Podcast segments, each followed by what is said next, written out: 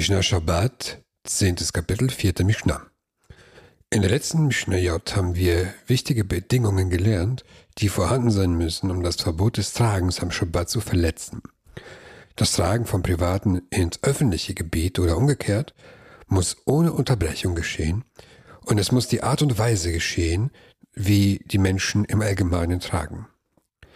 In der folgenden Mishnah lernen wir eine zusätzliche Bedingung. Das Tragen muss mit Absicht geschehen. Sagt die Mishnah.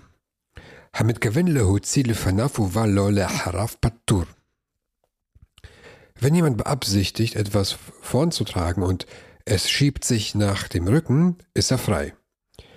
Wenn jemand zum Beispiel am Schabbat einen Beutel an der Brust tragen will, aber dieser Beutel rutscht ihm auf den Rücken, so hat er das Verbot des Tragens nicht verletzt. Der Talmud erklärt den Sachverhalt so. Die Person plante eine hochwertige Tätigkeit, aber am Ende war diese Tätigkeit minderwertiger Art. Was ist hierbei minderwertig, wenn der Beutel am Rücken statt an der Brust getragen wird? Die Minderwertigkeit besteht in einem schlechteren Schutz vor Taschendieben, da sie ein leichteres Spiel haben, wenn der Beutel am Rücken getragen wird. Da diese Abwertung und Schutz ohne Absicht geschieht, gilt der Träger als beschäftigt. Das heißt, er ist in seinen Gedanken beschäftigt und merkt nicht, was seine Arme und Beine machen. Wer in so einem Zustand der Beschäftigung eine verbotene Arbeit tut, ist frei, da er keine Absicht hat. Das Besondere in unserem Fall ist, obwohl man eine verbotene Arbeit vorhatte und am Ende auch eine verbotene Arbeit geschah, er wollte ja den Beutel an der Brust tragen, aber er rutscht ihn an den Rücken, ist man trotzdem frei, weil die Arbeit ohne Absicht geschah. Also nicht so wie geplant. Doch das Überraschende kommt noch sagt die Mishnah. Wenn er beabsichtigt, es auf dem Rücken zu tragen und es schiebt sich nach vorn, ist er schuldig.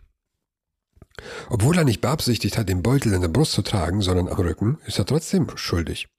Warum das jetzt? Der Talmud erklärt das so. Obwohl das Tragen an der Brust nicht beabsichtigt war, hat dies einen höheren Schutz. Es ist dem Träger nützlicher und kommt somit der Absicht gleich beendet Heisha Hogeret Basenar. Festgestellt hat man das Gesetz, dass eine Frau, welche einen Gurt umbindet, mag sie darin vorne oder hinten etwas tragen, wird, so ist sie schuldig. Weil er sich gewöhnlich herumdreht.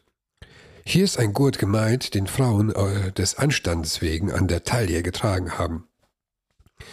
Wenn die Frau hieran etwas gehängt hat und es verschiebt sich, ist sie schuldig, weil sie von vornherein weiß, dass der Gegenstand hin und her geht. Rabbi Yehuda Omer, Av Bemakbelei Pitkin.